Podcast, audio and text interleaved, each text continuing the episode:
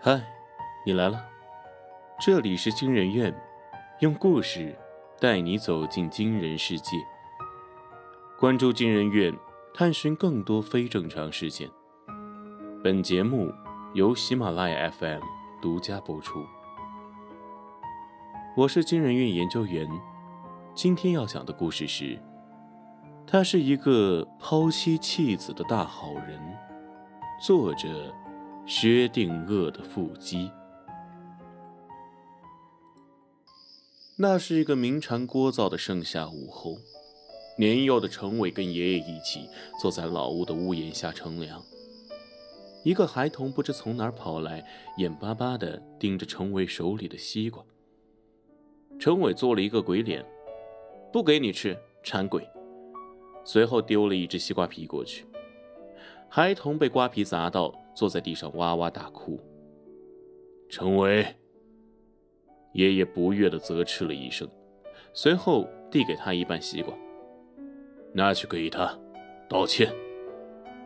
程伟知道自己做错事了，接过西瓜，低头跑到孩童面前：“那，是我不好，吃完就别哭了。”谢谢。孩童破涕为笑，扬起脸来。我的名字叫齐贤，我们可以做朋友吗？我叫程伟，过来一起吃西瓜吧。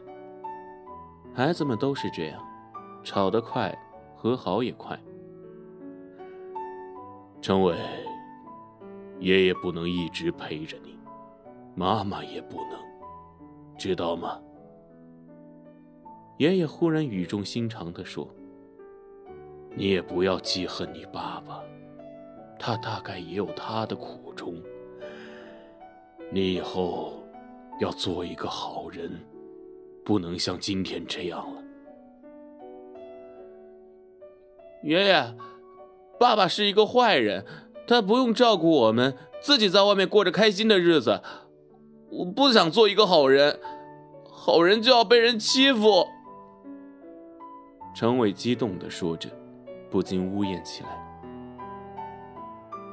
傻孩子，阴间有一本功德簿，负责来世报。很多人不知道，其实阳世间也有一本功德簿，负责现世报。爷爷抚了抚陈伟的头。现在你可能不明白，等你长大以后，就知道了。微风拂过，爷爷看着屋檐下的风铃，眼角湿润。妈，我这个月要去一趟 A 城，你要照顾好自己啊，别一个人就不好好吃饭了。程伟一边收拾着行李，一边对客厅看电视的母亲说：“A 城，那么远呐，你这个工作怎么三天两头就出差呀？还是早点换一份安稳的工作吧。”母亲开始唠叨了：“妈，我知道了，我这也不是没办法嘛。”程伟收拾完衣服，把一本空白封面的书放入行李箱后，起身继续道：“我先走了啊，月中会给您寄钱的。”坐上火车，程伟拿出那本书，打开第一页，上面赫然显示着两个字：“A 城”，而除此之外，则是一片空白。陈伟苦笑着摇摇头，如果这也算工作的话，说出来估计会把老妈给吓死。三年前，这本书忽然出现在他枕边，也许是受爷爷的影响，他在摸到它的第一刻就知道，这就是传说中的那本阳间功德簿，而自己就是被功德簿选中的使者。所谓使者，就是顺着功德簿的指引前往不同的地方。让功德簿自动记录大善大恶，或者执行与之相对应的善恶报。命运的洪流看似有条不紊，实则充满不确定性。很多犯下滔天罪恶的人，因为种种原因瞒过了因果的监视而逍遥法外。所以，阳间功德簿的作用，便是干预、修正、维护人间善恶有报的基本秩序。有意思的是，每个人的善与恶都是有阈值的，当两者达到一定的指数时，就会获得相应的报应。所以，陈伟现在正要赶往 A 城，记录善恶或执行报应。相应的，作为报酬，功德簿会增加陈伟的气运，让他总是获得意外财富或者他人的相助。这不，刚到 A 城，手机推送就提醒他，两周前买的彩票中了奖，奖金三万块。这次任务的奖励有点高啊！陈伟非常开心，立即转了两万到母亲的账户。随后，功德簿的第二页显示了一行字：“五香路二百八十二号。”看来就是这儿了。陈伟坐了三站路的公交，拐到一栋房子前。走到房子前，只见那功德簿闪了闪光，门就自动开了。而正在此时，一辆巡逻车刚好从陈伟身后路过。巡警看着陈伟手中的白光，先是震惊不已，随后愣了愣神，接着慢吞吞的开远了。陈伟熟练的走进屋内，看了看四周，随后翻阅起手中的功德簿，只见上面浮现出一行字：“路见，恶值已满。”就在这时，从客厅内走出一个人高马大的中年男人，想必就是陆建了。陆建一眼便看到站在屋内的陈伟，惊诧的大叫：“你是谁啊？怎么在我家里啊？”紧接着，只见那功德簿通体生光，在陈伟脚下生出一道白圈，屋内顿时阴风阵阵，鬼哭狼嚎。陈伟的身体不受控制，连声音也变得一会儿低沉，一会儿尖利，听起来男女莫辨。陆剑，你恶贯满盈，还不从实招来？也不知怎的，陆剑像是看到什么不该看到的东西，当即扑通一声跪倒在地，涕泗横流。阎王爷，我有罪。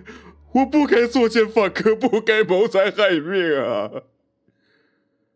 被神灵附体行审判之事，这种经历，尽管陈伟已经体会过许多次，但还是感到既恐惧又兴奋，难以用语言描述。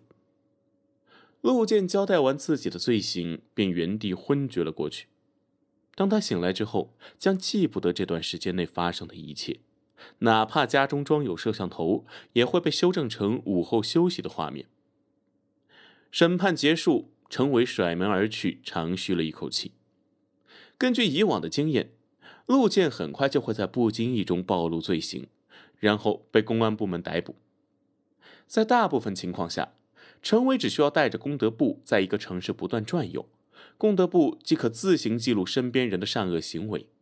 像这种大善大恶的审判，实际并不多见。啊，被附身一次也太累了。陈伟感觉后劲儿来了，走两步路就渗出一身的汗。而话音刚落，功德簿上又给出了一条审判指令：五香路五百零六号。这什么鬼地方？这么不安宁吗？连续两起审判事件。陈伟只想骂人，刚才的附身已经消耗了他七成的体力。哎，这次是执行善报，那去看看好了。比起执行恶报，善报的场面更像是童话故事。很快，陈伟进了屋子，刚好跟客厅的男人打了一个照面。一瞬间，陈伟的脸从平静转为震惊。眼前这个男人，正是他找了十多年、恨之入骨的父亲，程心彤。你怎么可能会是善报？陈伟怒火中烧，急于暴跳起来，而站在对面的陈心彤显然没有认出自己的儿子，只以为是家中闯进了贼，惊惧万分。奈何附身已经开始，陈伟的身体不受控制。而程心彤的眼神也随即黯淡，陷入迷离状态。程心彤，你这几年广行善事，有何心愿？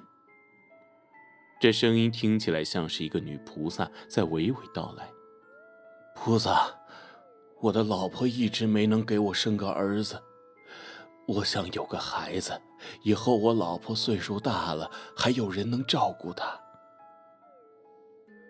程欣彤伏倒在地，拜了又拜，随即程欣彤阐述了自己这几年如何参与公益慈善，如何解救流浪动物。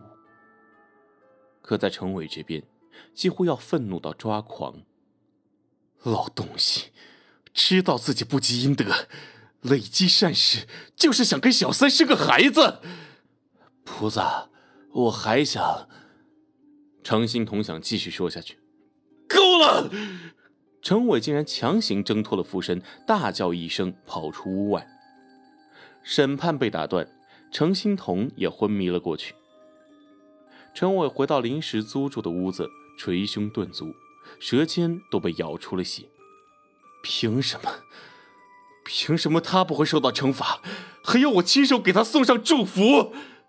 程伟愤怒地拿起功德簿，恨不得将其撕得粉碎。他想起程欣彤当初抛下自己和母亲，独自一人去了城里，连母亲患重病都没回来看过。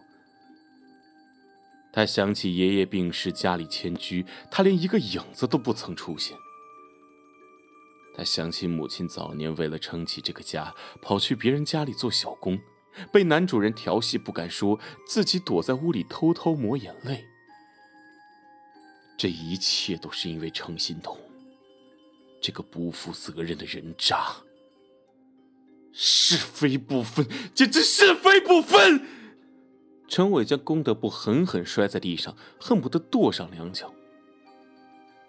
在接下来的日子里，陈伟每天记录完当天世人的善恶值，就赶往当地的流浪动物收容所做义工，做完义工又前往几个不同的养老院送慰问品，做志愿者。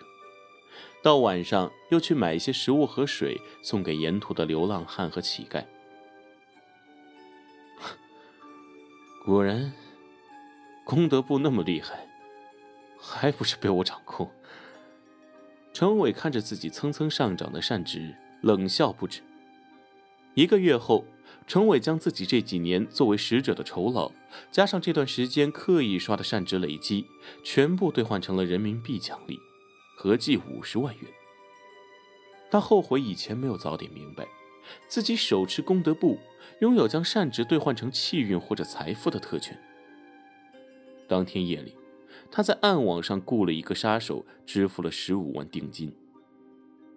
哼，反正本子在我手上，总不能让我自己审判自己吧？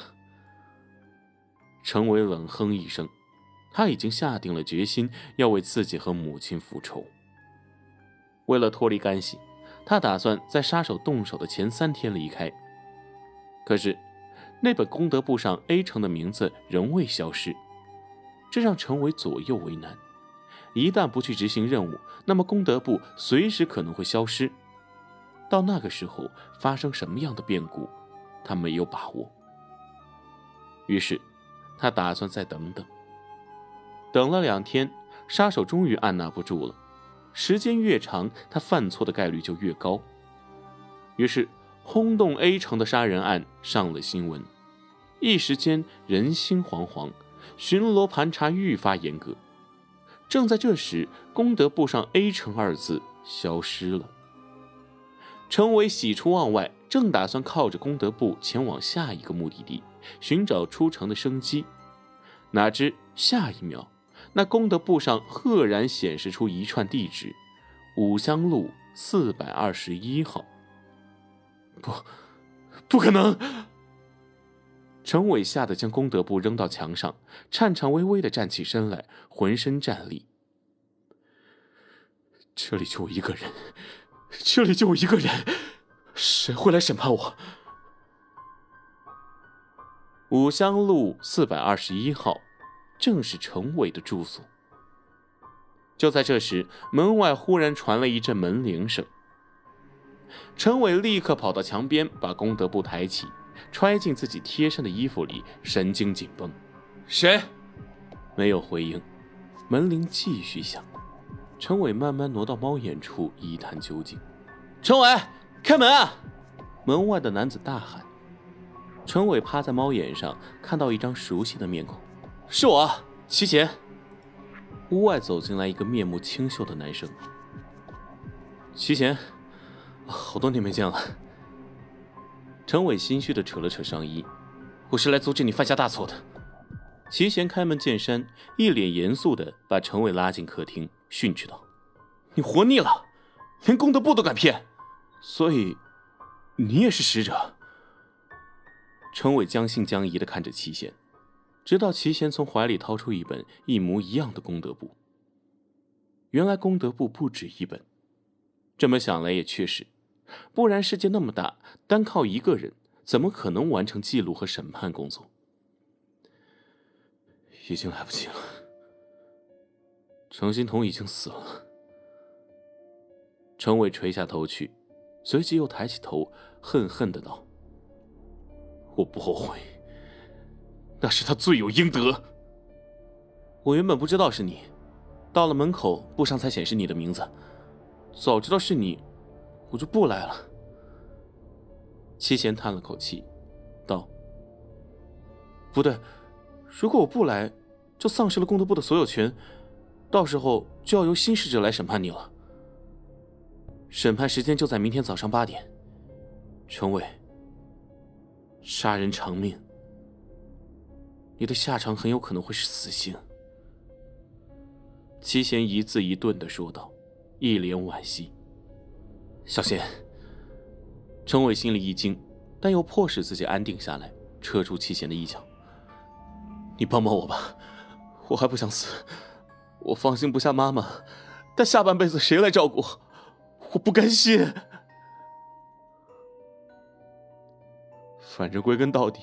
错在这本功德簿是非不分，你也是使者，我们俩总有办法逃过一劫的，对吧？陈伟几乎用哀求的声音说着。如果程家后继无人，爷爷一定很难过吧？齐贤惆怅的低语道，似乎想起一些往事。那年闹旱灾，齐贤饿得晕倒，他母亲腿脚不便，父亲又出门务工。于是，陈伟的爷爷背着齐贤到镇里的医务所看病。一路上，爷爷走一会儿歇一会儿，一直行了十多里路。回到家时，一向身体硬朗的他还卧床躺了五六天。办法倒不是没有，按道理，一个使者出现大恶行为是需要另一个使者审判的，而你的审判者正好是我。齐贤托腮深思，继续道：“既然这样，那我把我的功德簿给你就好了，这样我就没有办法审判你。我们赌一把，等过了审判时限，说不定就销账了。那些逍遥法外的人，连天理都瞒得过去，区区一本功德簿，总有办法的。”陈伟看过太多好人不得善终，坏人却自在逍遥的案例。他笃定这世间的因果循环肯定就像电脑里的一个程序，总有漏洞可钻，也只好赌一把了。说罢，齐贤把自己的功德簿递给了程伟。距离八点还有半个小时，齐贤和程伟就这样面对面坐在客厅的地板上，强撑着精神。要冲一包咖啡吗？齐贤提议道。不用了，那玩意儿我一喝就困。程伟揉了揉眼睛。我们来聊聊天吧，说说你这几年都是怎么过来的。我得到功德簿是在三年前，当时我在图书馆看书，在翻阅书籍的时候，忽然抽出一本没有封面的书，我摸到它的第一刻就知道是什么东西了。三年前，我也是三年前成为的使者。陈伟表示诧异，也许是冥冥之中注定的安排吧。这几年，我看过太多悲欢离合了。七贤喝了一口水，继续道：“有的人早年飞扬跋扈，晚来悲惨的死在了破旧的沙发椅上，子女都不愿意多看他几眼；有的人一生机关算尽，骗了好多人的钱，自己的儿子却赌钱上瘾，把他攒的钱全部败光。我做使者的三年里，看到的大多都是恶报，善报却太少了。说真的，我有时候也在想，这世上腐烂的人和事太多了，功德簿恐怕也无法面面俱到。是啊，不然怎么会有那么多活得开心自在的坏人呢？七贤一脸苦笑，摇了摇头。时间一分一秒推移，两个人似乎都忘却了审判这回事儿。聊到开心之时，还拿出冰箱里的炸鸡吃了起来，气氛轻松了许多。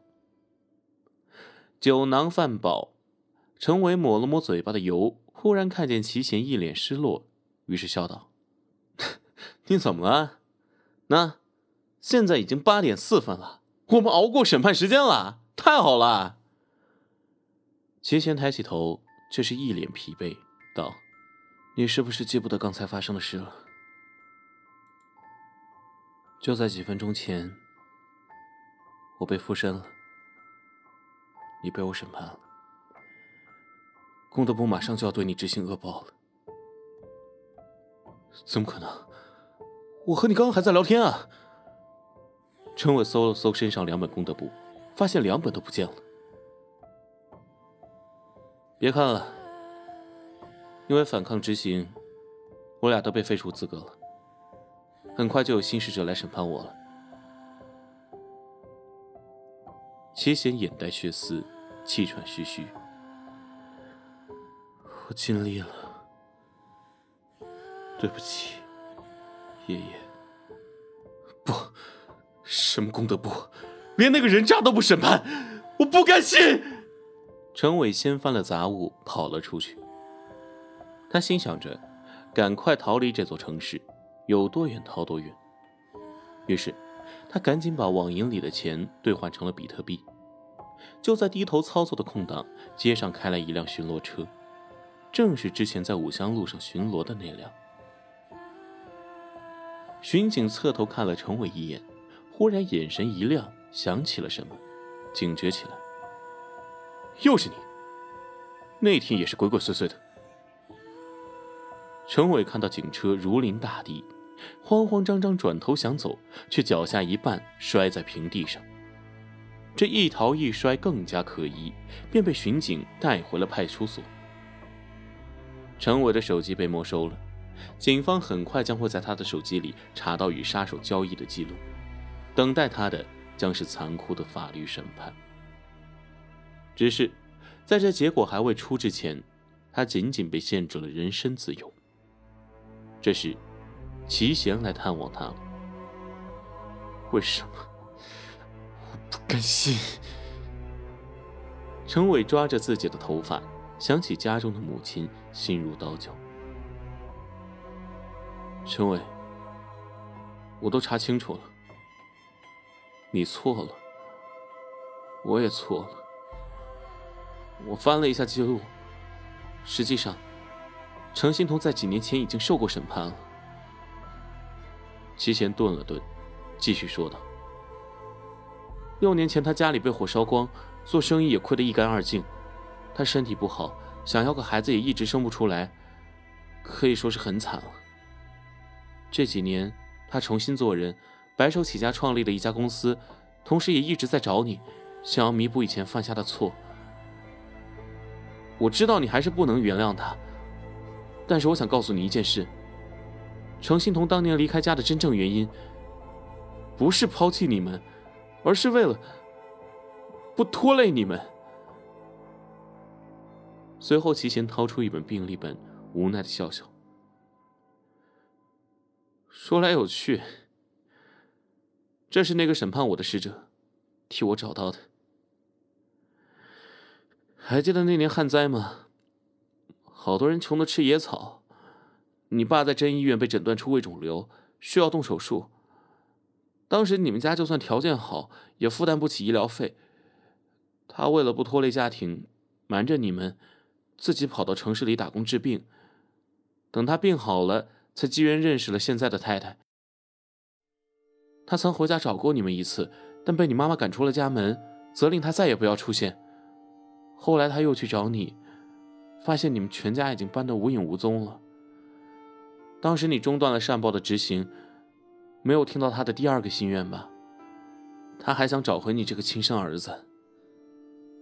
齐贤叹了口气：“善恶有报，你不该用他的恶行否定他的善果。齐贤垂下头来，停止了言语。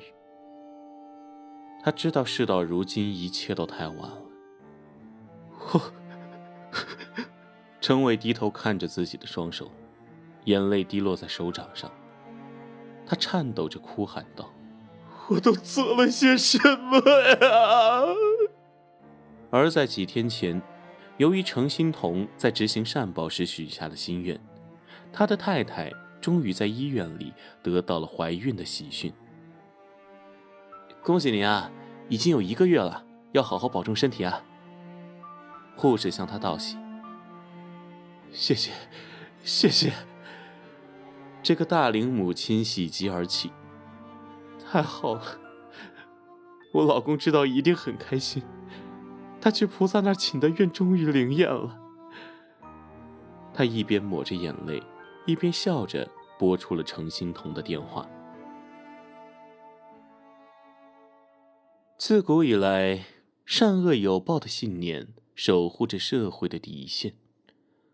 但当我们遭到有恃无恐的恶行，比起诉诸于不可知的未来，不如诉诸于秩序和法律。来评论区说说你对善恶有报的看法吧。